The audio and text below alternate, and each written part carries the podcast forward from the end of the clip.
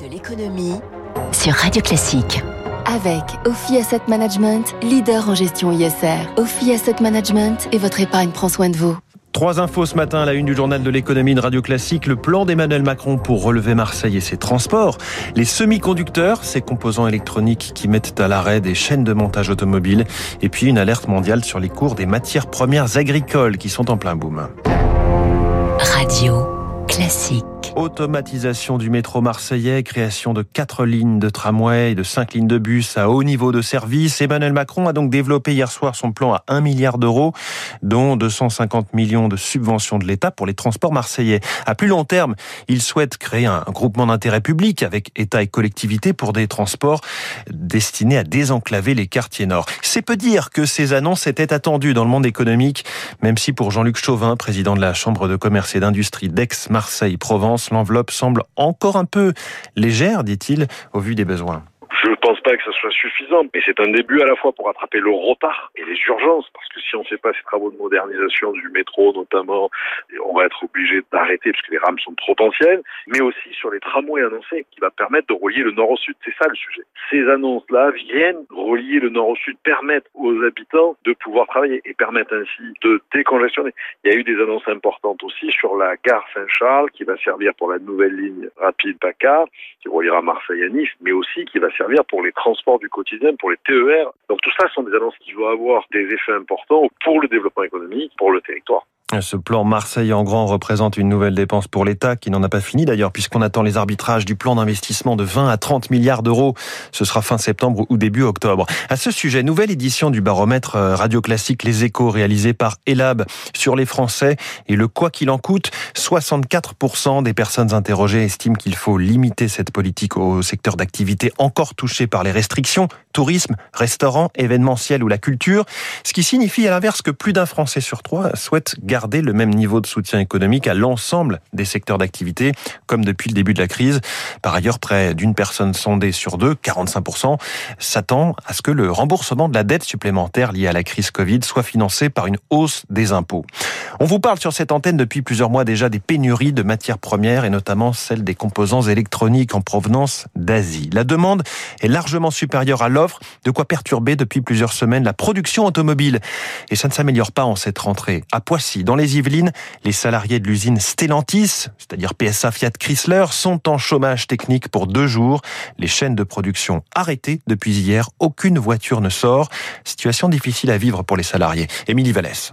Imaginez des lignes de production totalement désertes. Les 3500 salariés du site de Stellantis à Poissy sont au chômage partiel.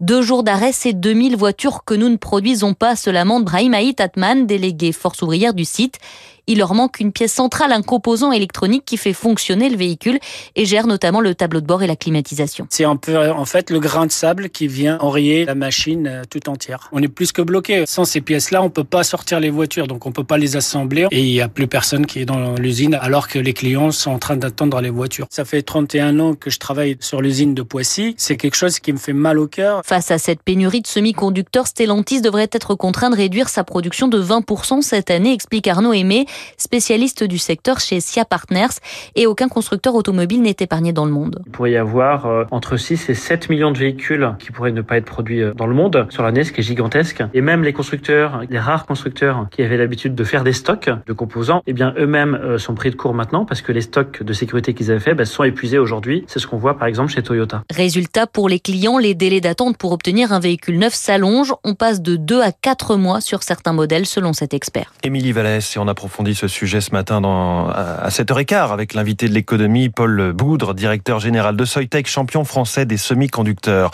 On continue d'évoquer aussi la hausse des prix de nombreuses matières premières et ça se rapproche de jour en jour de nos assiettes. Bonjour Eric Mauban. Bonjour François, bonjour à tous. Ce matin, zoom sur les cours agricoles, eux aussi en surchauffe. Effectivement, la hausse est spectaculaire, plus 3,1% sur le mois d'août, selon les calculs de la FAO, l'Organisation des Nations Unies pour l'alimentation et l'agriculture.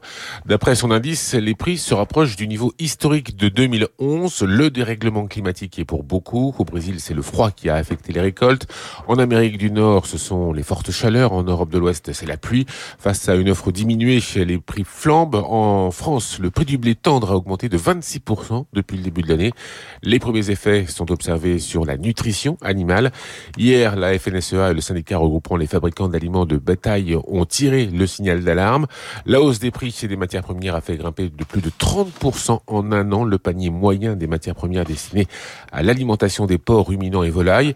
Difficile dans ces conditions de répondre aux attentes sociétales, de maintenir une rentabilité suffisante et donc d'atteindre les objectifs de souveraineté alimentaire. Une situation préoccupante qui fait craindre un nouveau bras de fer entre producteurs agricoles et les grandes chaînes de distribution. Merci Eric Mauban et précisément ce bras de fer, on va l'évoquer avec l'invité du Focus Echo dans une minute, Jacques Cressel. Un cap franchi par YouTube hier annonçant avoir dépassé les 50 millions d'abonnés à ses services payants, confortant ainsi son ambition de devenir la première source de revenus de l'industrie musicale. Écoutez ça, il semble que YouTube Music soit en train de devenir pour la génération Z ce que Spotify a été pour les millennials il y a 5 ans, selon l'analyste Mark Mulligan. Autrement dit, on préfère, les plus jeunes d'entre nous préfèrent regarder euh, la musique et non pas simplement l'écouter. Pour vous donner une idée des forces en présence hein, sur ce marché du streaming, Spotify est leader, 32% de part de marché, le double euh, du challenger Apple Music, 16%. Viennent ensuite Amazon, Execo avec le chinois Tencent, 13% chacun, puis YouTube. Si vous vous demandez où est le français Deezer, il est un petit peu à la traîne avec un peu plus d'un pour cent de part de marché. Les marchés financiers en Europe, on a vu du vert pâle hier, que ce soit au CAC 40 plus 0,06%, à Londres plus 0,20% ou à Francfort plus 0,10%. L'indice allemand, le DAX, euh, qui s'enrichit de, de 10 nouvelles valeurs ce soir, il y en avait 30, il y en aura désormais 40. À Wall Street, des petites hausses euh, pour euh, le Nasdaq à 15 331 points, nouveau record tout de même, et pour le S&P 500, lui aussi nouveau record à 4 536 points. Le Nikkei en ce moment est en forte hausse, plus 1,95% à 29 099 points.